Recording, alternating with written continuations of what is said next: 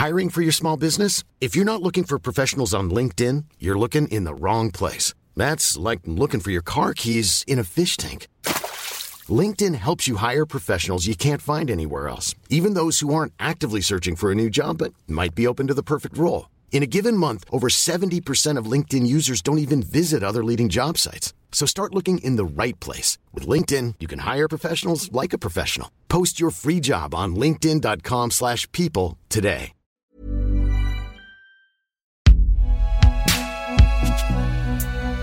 Binge Audio.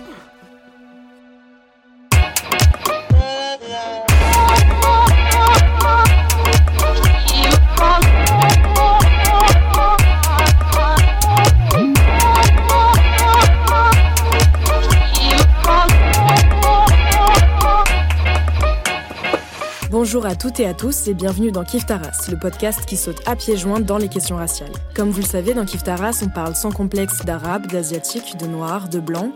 Et depuis 2018, Rokaya Diallo et Grassly ont eu à cœur de créer un lieu sûr pour leurs invités. Un cadre détendu et bienveillant pour avoir l'espace et le temps de partager leurs réflexions et leurs expériences du racisme sans être interrompus ou discrédités. Comme beaucoup de femmes non blanches, Rokaya et Grace expérimentent quotidiennement l'impact du racisme et du sexisme, par exemple lorsqu'elles prennent la parole dans l'espace médiatique et plus largement dans leur propre vie. On vous propose justement dans cet épisode Best of de découvrir ou redécouvrir quelques extraits des précédents épisodes de Kif Taras dans lesquels Rokaya, Grace et leurs invités ont partagé leurs diverses expériences de femmes non blanches. Des situations où elles ont dû faire face à des micro-agressions et des clichés au travail, dans l'espace public, dans la cour d'école ou encore dans la vie de famille. Mi bout à bout, ces récits témoignent des mécanismes croisés et répétés du racisme et du sexisme. Dans l'épisode De quoi le voile est-il le nom Rokaya et Grace recevaient la journaliste et productrice Nadia Lazouni. Et du coup, comme c'est le sujet de l'émission aujourd'hui, est-ce que tu peux nous dire comment tu te positionnes par rapport euh, au port du foulard Comme on te voit pas euh, pendant qu'on parle, les gens ne voilà. Se... Alors, par rapport au port du foulard, bah, moi, il s'inscrit pas dans le rapport avec les autres, dans le rapport avec les autres, mais vraiment dans, dans le rapport avec le divin, avec Dieu. C'est l'aboutissement d'un cheminement spirituel. Je le porte depuis sept ans, donc c'est quand même assez récent. Euh, C'était en 2012, à la suite d'un voyage qui lui aussi était donc euh, euh, spirituel. Puis c'est vraiment un choix euh, mûrement, euh, mûrement réfléchi, et c'est un, un, vêtement hein, qui me permet euh, d'être en paix avec moi-même. Je, sais que c'est difficilement euh, peut-être compréhensible pour, euh, pour, pour, certaines personnes, mais véritablement, si, on si aujourd'hui on m'amputait finalement de cette part de moi, bah, je serais très mal. Est-ce que c'est ce qu'on veut en fait finalement des Françaises de confession musulmane qui portent le hijab, d'être dans un mal-être? Et on sait ce que ce, à quoi peut mener en fait finalement euh, le malaise chez les individus. Donc euh, voilà ce qui est pour moi euh, le foulard. Et tu as dit sur un plateau de télé où tu as été invité pour donner la réplique à un homme politique euh, issu de la, du Rassemblement national euh, que tu as dit il est plus approprié de parler de foulard euh, parce que le foulard couvre et le voile dissimule. Et moi, je, j'aimerais que tu m'expliques comment, pourquoi est-ce que, du coup, en France, on dit tout le temps le voile. On dit le voile, le voile à l'école, le voile à l'université, mmh. le voile ci, le voile ça. Et du coup, pourquoi est-ce que euh, on n'utilise que ce terme-là Parce qu'en fait, je pense qu'il y a aussi un, débat sémantique en fait, en, rapport avec euh, avec le foulard ou avec le voile. Enfin, si, si, surtout lorsque c'est la classe politique, euh, médiatique, enfin bref, hein, toutes ces connivences qu'il y a parfois entre ces deux espaces, quand ils parlent de voile, il y a cette volonté peut-être de dire que c'est ce qui cache, c'est ce qui nie l'identité de la personne, etc. Et d'ailleurs, l'interdiction de la dissimulation du visage dans l'espace public, dans cette loi de, euh, de 2011, on a beaucoup parlé de ce voile, de cette burqa qui couvre, euh, on essaie de mettre la femme à l'abri des regards des autres, etc.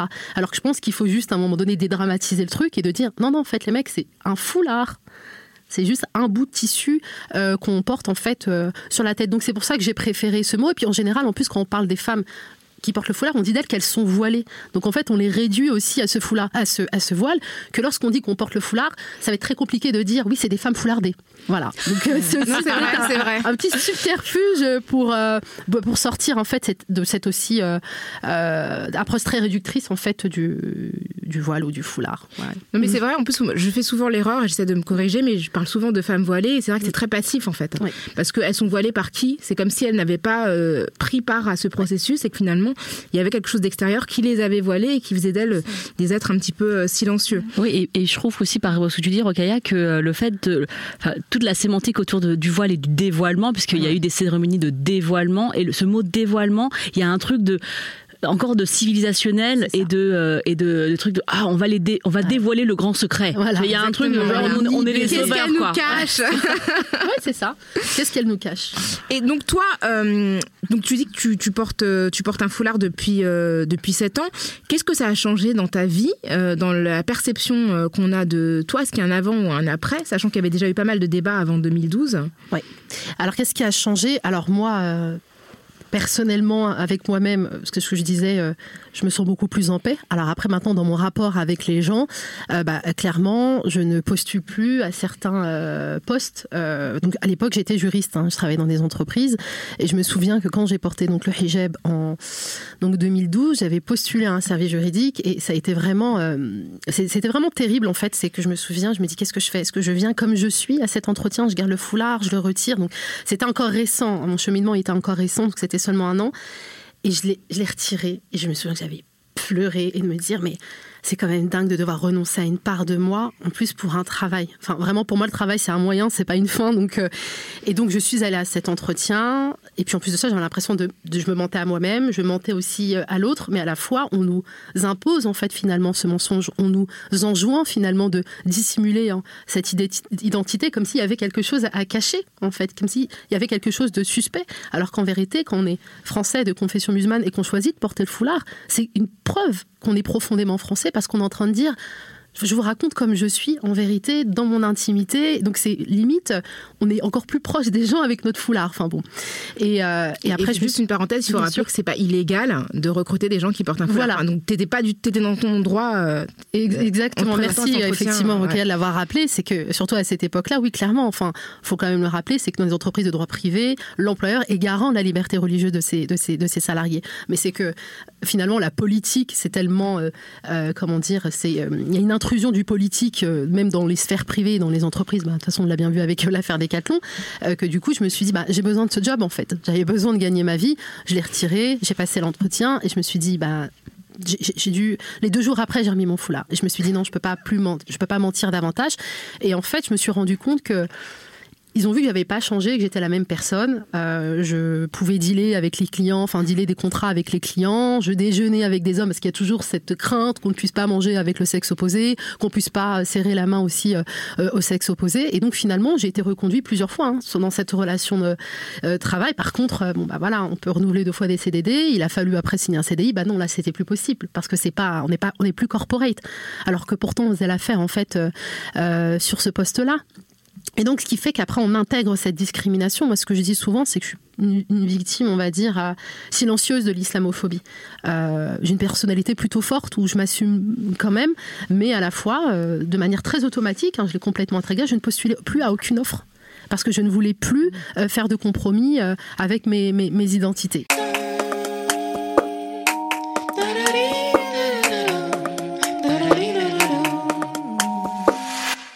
Dans l'épisode Ne m'appelle pas Beurette, Lisa Boutelja, actrice et artiste, était l'invitée de Kif Taras.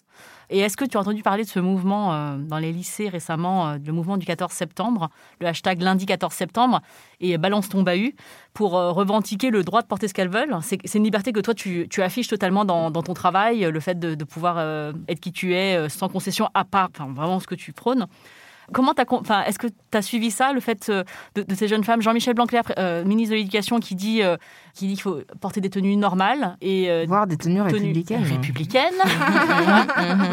et avec ça, on se souvient de la collégienne de 15 ans qui était scolarisée à Charleville-Mézières, qui avait été interdite de, de cours au motif qu'elle portait une jupe trop longue, une jupe noire trop longue. Ça, c'était en 2015. C'est arrivé à plusieurs reprises. Oui, ça arrivé à plusieurs reprises. Charlie je crois que c'était il y a quelques années déjà. Oui, c'était ça, ouais. Parce qu'elle ne respectait pas la fameuse loi de 2004 euh, sur euh, l'interdiction des signes religieux à l'école publique. Donc, En fait, c'est l'interprétation de cette loi qui a été mobilisée parce que est-ce qu'une jupe longue peut être interprétée comme un signe religieux euh, Ça dépend. Es-tu musulmane ou non? Ah bah c'est que présumé ou pas Non, c'est bon, je peux en porter. c'est est-ce qu'on présume que ta jupe est, a quelque chose à voir avec ta religion? Et auquel cas certaines jupes vont être considérées comme religieuses et d'autres non. Il y avait eu un problème aussi avec une jeune Toi, fille. par exemple, aujourd'hui? Ouais, c'est ça. Là, je suis en tenue islamique, mais j'ai la tête découverte. est-ce que ça passe? Limite, Mais c'est vrai, c'est- attention. c'est- alors que toi, Lisa, ça va tuer euh, vraiment. Alors, t'es pas républicaine, mais. Elle a un euh, crop top, elle a un c'est crop ça, top, attention. une mini-jupe. Oups. mais c'est pas religieux. Après, moi, je suis euh, totalement pour que les meufs, elles, euh, elles puissent mettre ce qu'elles veulent. Quoi. Mais en fait, le problème, et là, ça rentre en compte dans, dans l'intersectionnalité de mon identité, c'est-à-dire que pour moi, en fait, le droit de vouloir mettre des mini-jupes, en fait, ça rentrerait presque dans un truc d'émancipation sexuelle, donc j'ai pas envie de faire partie parce qu'en fait, on est hyper sexualisés, nous, les femmes d'origine maghrébine, et de dire que euh, j'ai envie de mettre des mini-jupes et c'est ça qui va me libérer, non. Clairement pas, en fait. Euh, parce que c'est une binarité aussi que je, contre laquelle je lutte. C'est-à-dire qu'il y a la binarité de la femme voilée euh, qui serait dangereuse pour la République et la femme, la, la beurette, le cliché de la beurette qui serait du coup hyper sexualisée, une catégorie porno. Et, et voilà. Et en fait, moi, je ne veux pas faire partie de cette binarité parce que rien que de par mon identité complexe, et bah, c'est impossible. Et on est toutes euh, dans le cas là. C'est-à-dire que penser qu'on est soit la beurette, soit la voilée, c'est encore penser ce truc euh, hyper colonial qui est de, penser qu'on est interchangeable, alors qu'on a une pluralité de parcours, de vie, de- d'identité. En fait, en tant que femme, on est, on est élevé dans, l'idée en fait que notre propre corps, le simple fait d'être une femme et d'avoir une enveloppe corporelle féminine, ça peut nous mettre en danger. Et le simple fait que de sortir dans la rue, il faut faire attention, nous faire attention à, à ce qu'on met, à nos comportements, à pas parler trop fort, à, à pas mettre de mini-jupe, à pas, enfin voilà. Et donc voilà. Et du Donc, coup, le, vêtement pour toi, c'était une manière de, de, de un petit peu conjurer ces injonctions qu'on fait aux femmes de ne pas se mettre en danger du fait, simple, simple fait de leur Bien sûr, mais c'est une arme en fait. Dans Comment survivre au taf, Rokaya et Grace ont reçu la coach Marie da Silva, créatrice de Enkali, l'agence d'empowerment et de stratégie dédiée aux femmes racisées et leurs problématiques professionnelles. Il y a d'autres questions euh, que je voudrais te, te Mhm. poser par rapport à la position spécifique des, des femmes euh, non blanches. Mhm.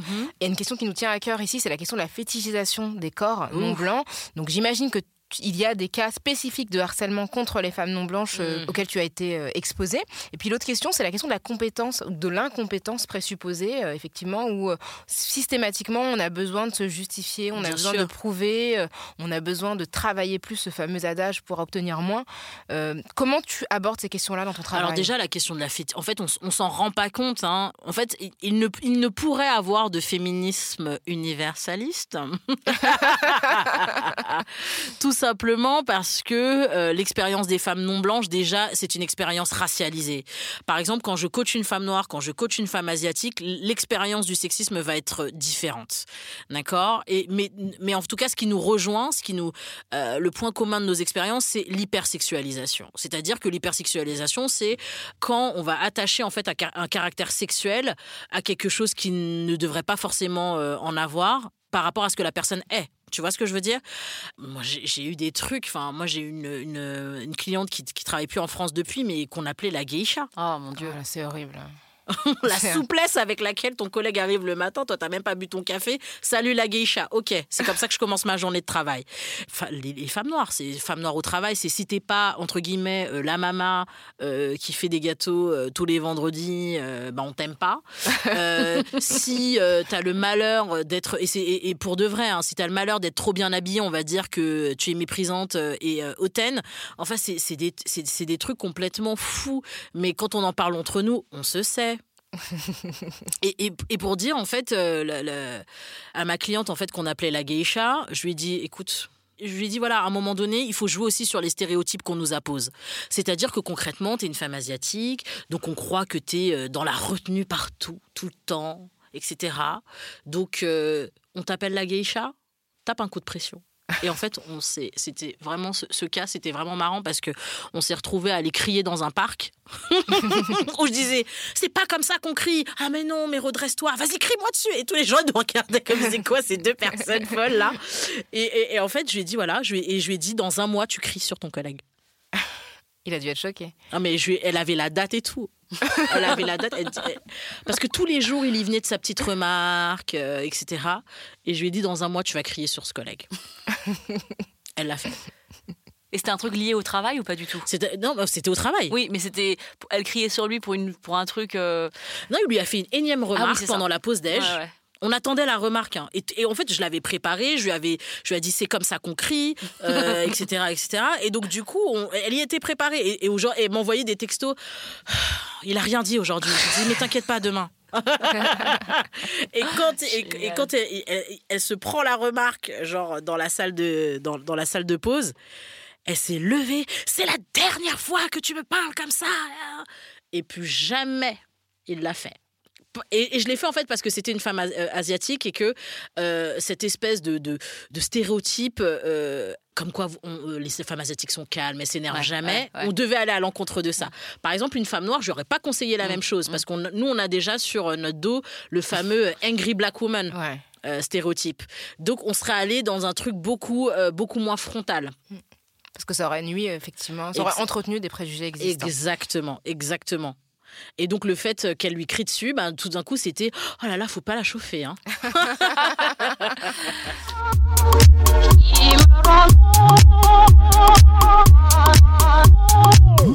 Dans l'épisode Black Beauty Badass, Fatou Ndiaye, blogueuse et consultante des marques de cosmétiques, était l'invitée de Kif Taras.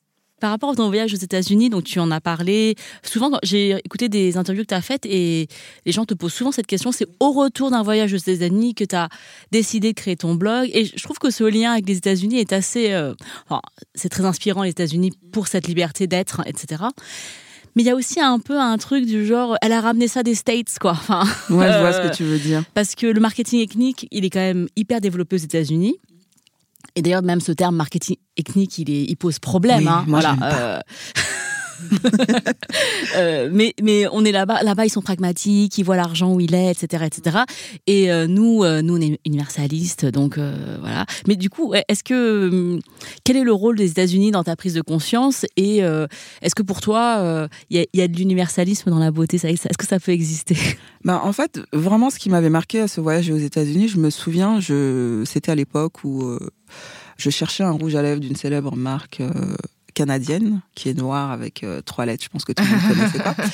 Et euh, ils avaient un, femme, un rouge à lèvres qui était très connu. Et comme j'arrivais pas à le trouver à Paris, je me suis dit bon, je vais aller. comme j'étais en voyage à New York, j'ai dit bon, je vais aller chez Macy's, qui est l'équivalent de, des Sephora. Et arrivé au département beauté, ce qui m'avait vraiment émerveillé, c'est qu'il n'y avait pas le rayon, comme on dit, beauté ethnique au coin dans l'ombre tamisé euh, dans la pénombre. Et de l'autre côté bah, un rayon beauté normal quoi. Avec la lumière. Alors euh, tout était mélangé. Je voyais des vendeuses et des maquilleuses noires des femmes euh, du Moyen-Orient. Je voyais même des femmes voilées donner des conseils super belles maquillées et tout. On voyait des homos des trans en fait, on voyait que des gens qui aimaient la beauté. Et vraiment, j'ai été éblouie. Je me souviens, je suis restée cinq minutes comme ça, en train de regarder tout le monde, comme si euh, j'étais dans un magasin, j'étais, je sais pas, à Euro Disney, quoi. Et je me suis dit, mais il n'y a pas ça en France. Quand j'arrive à Sephora, déjà quand t'es noir et que j'arrivais chez Sephora et que je demandais des conseils à l'époque, bah, la maquilleuse, elle savait pas. Elle me disait, bon, euh, si elle voyait que vous avez la peau noire, elle vous envoyait euh, directement dans les marques dans la grotte. ethniques. Et euh, ça m'a beaucoup marqué. Je me suis dit, mais en fait, c'est ça que j'ai envie de voir. La beauté parle à tout le monde. En fait, qu'on soit blanche, qu'on soit asiatique, noire, euh, maghrébine, indienne, tout ce qu'on veut. Quand on va dans un magasin pour acheter un produit de beauté, on va chercher le produit en se disant, je veux être conseillé. On se dit pas, je suis noire, donc il faut que je cherche la vendeuse noire. Je suis noire, donc il faut que j'aille à ce rayon-là. Et pour moi, la beauté doit être universelle parce que dans toutes les communautés, dans toutes les cultures, la beauté fait partie d'un mode de vie. On ne doit pas cloisonner les gens par rapport à leur couleur de peau. Et c'est pour ça que j'ai horreur du terme beauté ethnique, parce que j'ai envie de dire, une celte ou une bretonne aussi, euh, c'est des ethnies, mais on va pas dire euh, rayon celte, rayon. enfin, c'est peut-être bête ce que je dis, mais voilà quoi, juste des rayons beauté. Et je pense qu'on a des yeux, on est intelligent pour ça, connaître qu'il y a tel produit qui est identifié pour les femmes noires ou les femmes à la peau mate, les femmes à la peau blanche.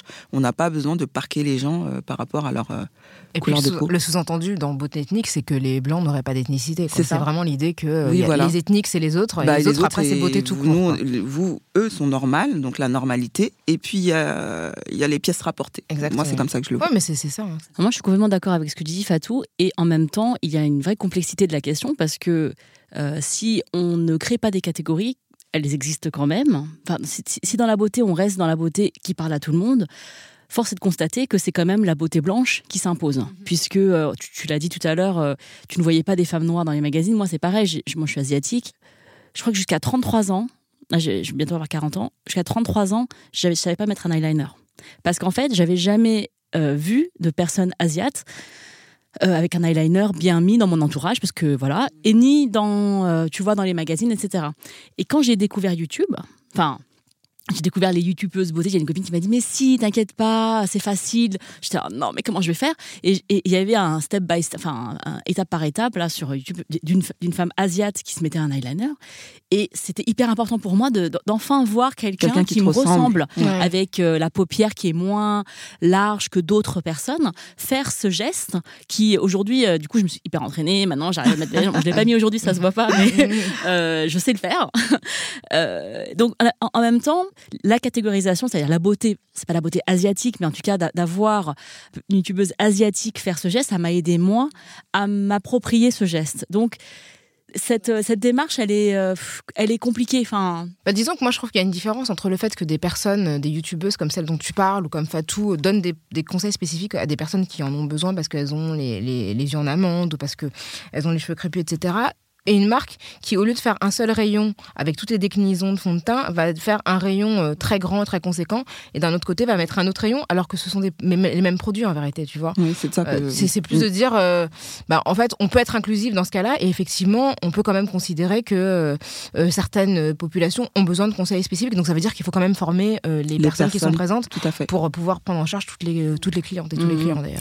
Oui, c'est-à-dire que du coup, au niveau de la cosmétique, il y a des produits enfin, il y a des produits qui sont spécifiques à certaines. Euh, par exemple, quand on parle des cheveux, c'est-à-dire qu'il y a quand même des produits qui sont euh, spécifiques aux produits euh, aux cheveux, crépus, parce que c'est une question de, de texture, de texture voilà, comment les nourrir, etc. Comment les, voilà. Mm. Euh, alors que peut-être euh, au niveau de la peau, du soin de la peau, c'est pas la même chose que le maquillage, parce que du coup. Ouais, même pour le soin, je pense qu'il y a même un, un, truc d'hydratation qui est différent. Puis après, c'est vrai qu'il y a plein de choses qui sont liées euh, à la vitamine D, enfin, qui est plus ou moins absorbée selon le degré de, carnation. Donc, il y a même des, des, compléments alimentaires à prendre. Par exemple, quand on va en parapharmacie, je vois bien, par exemple, des produits peau acnéique, peau sensible, on mélange bien ce type de peau, tu vois. Pourquoi ne pas mettre aussi. Euh, en fait, j'ai envie d'arriver dans un rayon de magasin et j'ai des yeux, donc je vais très bien savoir quel est le produit que je cherche. Mais quand je vois qu'il y a un grand euh, rayon tout lumineux avec que des femmes blanches, blondes et que moi, ben, je suis parquée à 5-6 mètres plus loin dans une lumière qui est un peu tamisée et à la, à la limite, il n'y a même pas de conseiller, bah déjà, je me sens discriminée. Je me dis, ben, ben, je ne suis pas reconnue dans la société en tant que personne normale. Donc, euh, ça a évolué, heureusement, mais euh, c'est important aussi que le monde de la beauté comprenne que oui, il y a différentes beautés, il y a différentes femmes, mais quand on fait des produits qui parlent à tout le monde, essayons de globaliser pour que tout le monde se sente représenté et à égalité.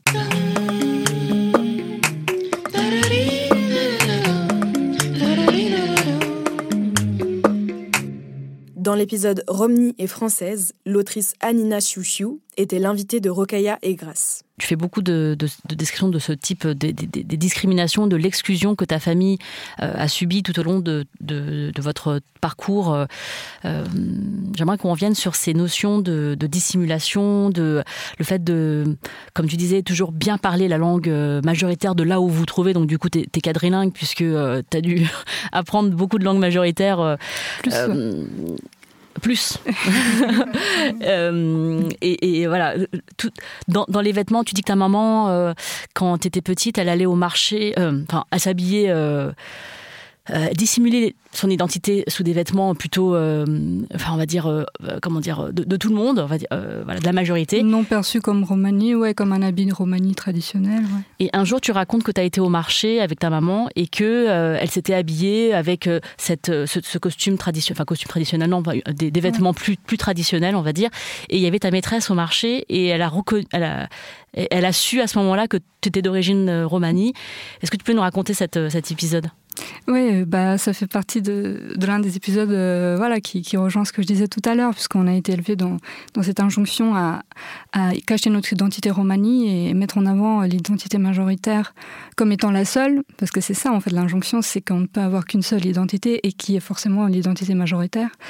Euh, et à la maternelle, voilà, j'étais, euh, fallait que je cache que j'étais la seule élève romnie de, de ma classe d'ailleurs, parce qu'on était dans un quartier un peu un petit peu mieux, etc., dans une, dans une école un peu, un, peu, un peu mieux que celle qui était dans le, dans le quartier Rome, en fait, en périphérie. En, réalité, c'était ça la question.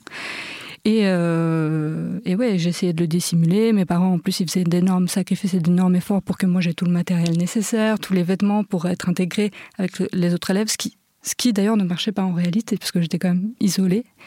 Euh, de la part de mes camarades. Il y avait des soupçons, en fait, à ton égard, que tu étais d'origine euh, Oui, il y avait des soupçons, et du coup, c'est pour ça que ça a emporté un, isolement, en fait. Les, voilà, mes camarades euh, roumains, gadgets, ne me donnaient pas la main quand il fallait se mettre en rang, quoi, tout simplement. Et tu as écrit dans ton livre, et je, trouve que c'est très dur, enfin, pour un enfant de se rendre compte de ça, tu as dit, comme j'étais tzigane, je suis sale je, il me trouve sale.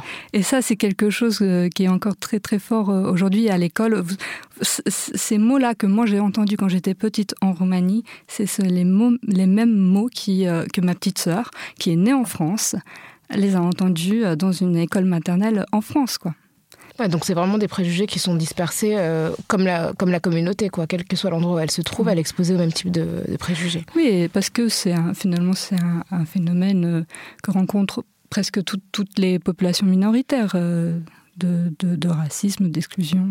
Et tu dis qu'après cet épisode au marché, du coup la maîtresse, euh, quand, quand elle a su que tu étais d'origine, que tu es d'origine romnie, il y a une sorte de distance qui s'est installée entre toi et, elle, et que du coup ta mère, elle s'en est vachement voulu. Euh, ce jour-là, enfin. Oui, effectivement, voilà. Donc, la maîtresse est passée dans ce marché, qui est d'ailleurs l'une des seules formes laisser en fait de, d'activité professionnelle hein, pour les pour les femmes romnia euh, de la ville de Craiova euh, de pouvoir gagner leur vie donc elles exercent un, commerce euh, qui est un marché et ma mère voilà parce qu'elle elle avait c'était assez difficile de trouver du travail en réalité en étant rome en Roumanie. elle était sur ce marché, puis la maîtresse a découvert ça et elle était déçue en fait. J'ai senti qu'il y avait une surprise. Euh, et, une déception quoi de dire ah non toi aussi quoi en gros euh, euh, s'attendait pas parce que j'étais très bien habillée parce que je, je voilà parce que j'étais bonne élève parce que j'avais tout le matériel et c'était pas je correspondais pas en réalité en fait à l'image qu'elle se faisait elle euh, des enfants roms. Dans l'épisode Non pas une, mais des identités juives, Grâce et Rocailla ont reçu l'autrice et professeure Chloé Corman.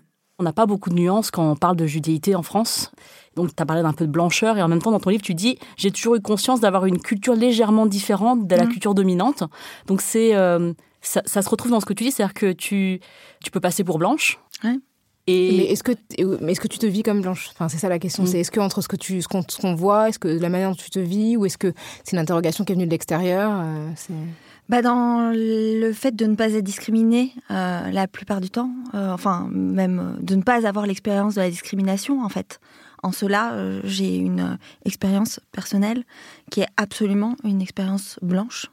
ce n'est celle d'être une femme, mais ça c'est un autre angle. Mais, en cela, dans, dans cette non-expérience absolue de la discrimination, je me vis comme blanche, oui. Et donc, ton livre s'appelle Tu ressembles à une juive. Et donc, ça, c'est un, un, une phrase que te disait ta grand-mère, Denise. Elle te disait. Elle, ah, noté le prénom? Oui, j'ai noté le prénom. J'ai même noté qu'elle était née meilleure, Wildenstein puis Villard. donc, tu vois, pour te dire, j'ai, Absolument. je suis dans le détail là. Euh, elle ne supportait pas que tes cheveux bouclés restent lâchés euh, quand tu étais adolescente. Et euh, alors, comment tu analyses ça et comment ça t'a, qu'est-ce que tu as ressenti à entendre cette phrase? Mais sur le coup, j'ai réagi très vivement et c'est le genre de phrase qui traverse le temps, qui, qui s'ancre euh, et qu'on finit par comprendre. Euh, des années après. Donc l'anecdote que tu rapportes, c'est aussi une expérience d'adolescente à rapporter, euh, qu'on peut tout à fait rapporter à l'actualité, c'est-à-dire sur euh, le contrôle. Euh, récemment, on a eu le mouvement du 14 septembre avec les filles qui qui veulent plus qu'on les contrôle sur la façon de s'habiller pour aller au lycée. Mais moi, c'était comme ça à la maison, c'est-à-dire qu'il y avait des, longueurs de jupe et, une certaine forme de correction vestimentaire qui était très présente. Et il y avait aussi une police des cheveux. la police des cheveux. Ça me rappelle des choses. et, euh, et alors, ça vient. Donc, Denise, tu as dit tous ces noms de famille, mais il faut dire aussi que Denise, elle est blonde. Elle est donc c'est la partie alsacienne de la famille. Euh, elle a des yeux bleus et elle a aussi été une enfant cachée. Hein, c'est-à-dire qu'elle a survécu à la guerre parce que à un moment ses, parents se sont ont laissé euh, elle et sa sœur euh, dans une ferme euh, dans le centre de la France pendant des, très longs mois pour, pour qu'elle survive. Donc c'est quand même une expérience traumatisante et je pense qu'elle ensuite qu'elle traverse en étant correcte sous tous sous toutes les coutures dans la suite de sa vie et une impression d'être discrète et, et bon bah de pas avoir à se faire remarquer et donc, euh, elle me, elle supportait pas que je sorte euh, avec les cheveux pas attachés. Donc, euh, bon voilà, moi je suis, je suis brune, j'ai les cheveux bouclés. et elle voulait soit que je les coupe, soit que je les attache, mais en tout cas pas, je me fasse remarquer. Donc un jour, elle m'a balancé, et mais je, finalement, j'ai fait ce que j'avais en tête. Mais elle m'a dit si tu sors comme ça, tu ressembles à une juive. Ce qui est incroyable comme phrase, parce que, parce que tout le monde est juif dans ma famille.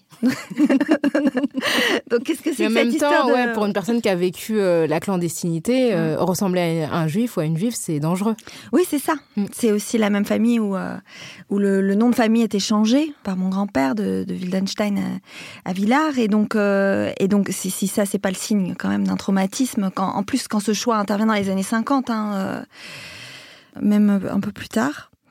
Donc voilà, c'était associé à une certaine dureté, à, des, un geste de contrôle des, femmes euh, qui, euh, qui, est inadmissible, mais qui traduit en fait euh, une peur, sans doute, ouais. Hey, I'm Ryan Reynolds. At Mint Mobile, we like to do the opposite of what Big Wireless does. They charge you a lot, we charge you a little. So naturally, when they announced they'd be raising their prices due to inflation, we decided to deflate our prices due to not hating you. That's right. We're cutting the price of Mint Unlimited from $30 a month to just $15 a month. Give it a try at mintmobile.com slash switch. $45 upfront for three months plus taxes and fees. Promo for new customers for limited time. Unlimited more than 40 gigabytes per month. Slows. Full terms at mintmobile.com.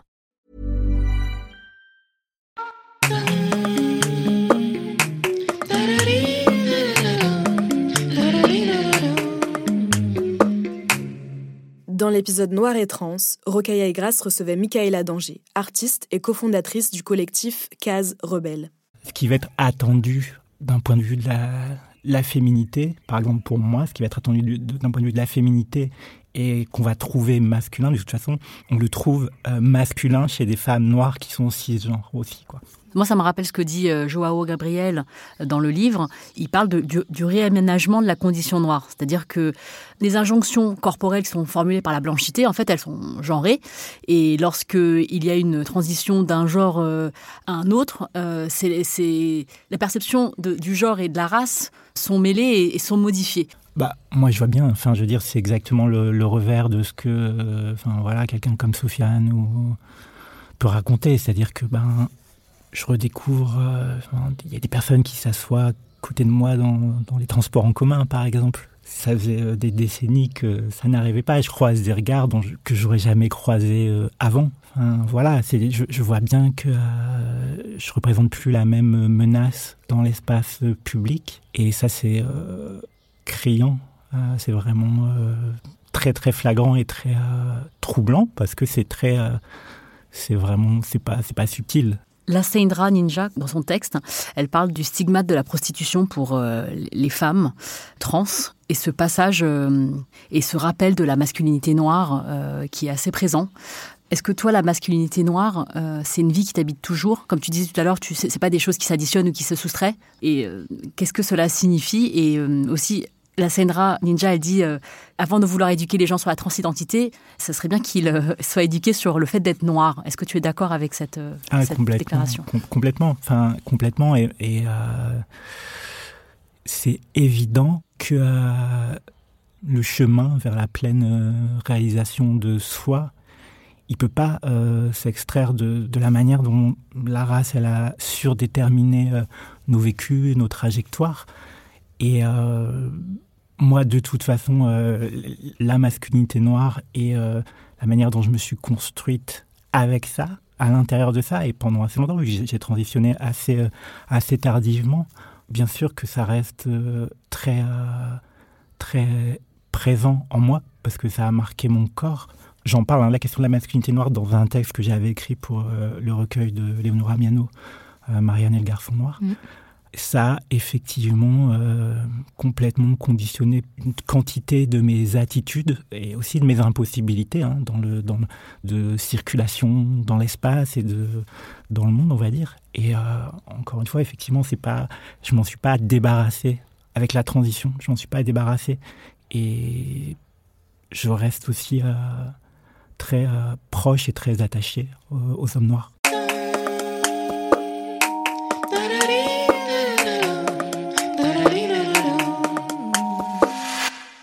Dans l'épisode Femmes non blanches, mère à tout prix, Rokaya et Grace échangeaient entre elles autour de la question de la maternité l'image de la femme noire, c'est vraiment une image qui est hyper maternelle. Tu vois, les femmes noires, elles sont vraiment perçues comme étant intrinsèquement maternelles. C'est la mère par excellence. C'est euh, même, euh, voilà, c'est euh, la, la, Tu vois, historiquement, pour plein de raisons, hein, les femmes noires ont été amenées à, à, se, à s'occuper des enfants des autres. C'est souvent l'image de la nounou, la nounou africaine, dont on imagine qu'elle va très bien s'occuper des enfants parce qu'elle a quasiment un don. Ce sont les femmes aussi dont on imagine qu'elles ont souvent une descendance très abondante. D'ailleurs, on se souvient, on en a parlé ici d'Emmanuel Macron sur les propos qu'il avait euh, sur les femmes africaines qui feraient trop d'enfants et qui seraient la raison de la pauvreté en Afrique. Donc c'est une image qu'on associe aux femmes africaines, mais aux femmes aussi afro-descendantes, et donc qui sont euh, aptes à s'occuper de la descendance de toutes les autres femmes qui composent l'humanité. Et donc se poser comme une femme noire non d'enfance, c'est d'enfant, pardon, c'est aussi pas d'enfance parce que j'ai eu une enfance quand même. et c'est aussi se créer une image qui n'existe pas en fait dans l'imaginaire collectif. Et en fait, c'est vrai qu'on a l'impression que les femmes noires n'existent pas en dehors de leur capacité à materner, à faire plaisir aux autres à s'occuper des enfants, à faire le ménage, à nettoyer, à, à soutenir en fait le reste des autres personnes. Et du coup, je trouve qu'on a du mal à les percevoir comme des personnes qui se concentrent sur leur propre destinée et qui finalement font un choix qui est lié à bah, ce qu'elles considèrent comme étant leur bien-être. Il y a cette image aussi de la femme potomitan, donc c'est une expression qu'on retrouve dans les Antilles françaises, qui est la femme euh, qui est centrale en fait. Le potomitan, c'est le poteau qui est au milieu d'un logement en fait, et donc qui soutient l'ensemble du foyer. Et c'est évidemment une image qui existe, qui est liée à l'histoire de l'esclavage, qui a placé euh, les femmes à, vraiment dans une position euh, de soutien en fait de, de groupes familiaux. Et c'est vrai que ce sont des femmes qu'on a beaucoup valorisées dans l'imaginaire collectif euh, de la Guadeloupe, de la Martinique. Mais c'est vrai que c'est aussi une image qui est un peu oppressive. Et cette image de la femme noire très forte, qui peut euh, tout faire qui peut soutenir des familles très nombreuses et en être le centre, c'est une image qui a été vraiment euh, très très popularisée dans l'imaginaire collectif. Donc ça, je trouve que du coup, c'est important de montrer aussi autre chose. Et puis en plus d'être une femme noire, je suis une femme musulmane. Donc la femme musulmane, c'est aussi une femme qu'on imagine pour plein de raisons bah, très dans l'hétéronormativité classique et donc dans forcément une destinée maternelle puisque c'est euh, forcément, des femmes qu'on imagine en fait beaucoup plus sujettes au patriarcat, et forcément, euh, voilà. Donc, euh, donc voilà pourquoi je pensais que c'était intéressant. Enfin, je sais pas toi ce que ce que t'en penses et si. Bah, moi, je, je, trouve ça très intéressant de donc d'adresser cette question-là en tant que femme perçue comme étant asiatique, ayant des enfants. Pour moi aussi, c'est très important de séparer la femme de la maternité. C'est pas parce que je suis mère que je suis que mère. Et c'est important qu'on puisse. Euh, moi, par exemple, c'est très important de, que moi je sache et que mes enfants sachent d'ailleurs que je j'ai une vie en dehors d'eux et que je suis euh, et que c'est ça qu'ils vont devenir plus tard. C'est-à-dire euh, ils vont devenir des adultes et ils ne devront pas forcément s'occuper de quelqu'un ou enfin forcément avoir des enfants. Et que euh, en tant que femme asiatique, l'image de la femme asiatique est aussi très maternelle. Il y a euh, cette idée d'être euh, une femme avant, avant d'être en couple ou fonder une famille, c'est une femme qui est plutôt voilà douce, plutôt disposée à rendre l'homme heureux dans les relations hétérosexuelles, quelque chose de, enfin, de l'ordre du plaisir. Et ensuite, quand la, la, femme euh, perçue comme est-asiatique euh, se, se, marie, alors elle se transforme en fédulogie. Euh, elle est aussi dans, ses, dans, beaucoup vue dans ses métiers du, du, du, care, du soin, donc que ce soit donc nourrice, s'occuper de la maison, nettoyer, femme de ménage. C'est comme le mythe de la minorité modèle qui est appliqué à une nounou, enfin appliqué au, à un métier en fait, quoi, comme la nounou philippine, qui serait enfermée dans des stéréotypes positifs de euh, ah bah elle s'occupe bien des enfants, elle est douce, elle fait bien la cuisine euh, et euh, c'est génial en fait. On peut vraiment... pas te crier dessus comme les noirs, comme les méchantes. on vous aime bien vraiment. non, mais tu vois c'est marrant cette image de maternité parce que les maternités des femmes noires c'est vraiment perçu comme une espèce de maternité aussi autoritaire, tu vois. Tu vois, t'as as vraiment les images, même dans les films américains, des femmes noires, des mères noires qui font peur à leurs enfants euh, et qui sont hyper autoritaires, qui font peur à tout le foyer. Angry black woman, c'est ça, la, femme noire. Euh, ouais, c'est ça. Mais vraiment, il y a un truc comme ça. C'est une bonne mère, mais quand même une mère qui, que, qui, enfin, pour laquelle, enfin, tu vois, tout le monde file droit en fait. il y a la question de la colère qui est très présente. Ouais, exactement.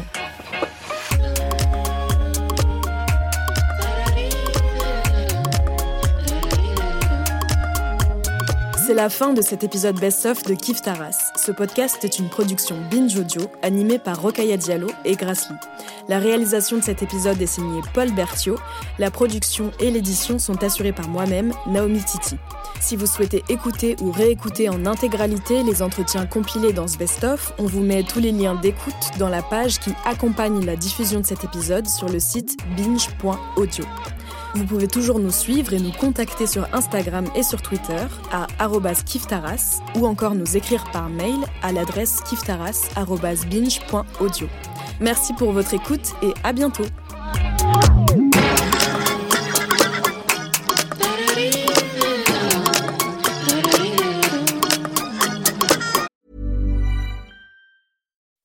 When you make decisions for your company, you look for the no-brainers. If you have a lot of mailing to do, stamps.com is the ultimate no brainer. Use the stamps.com mobile app to mail everything you need to keep your business running with up to 89% off USPS and UPS. Make the same no brainer decision as over 1 million other businesses with stamps.com. Use code PROGRAM for a special offer. That's stamps.com code PROGRAM.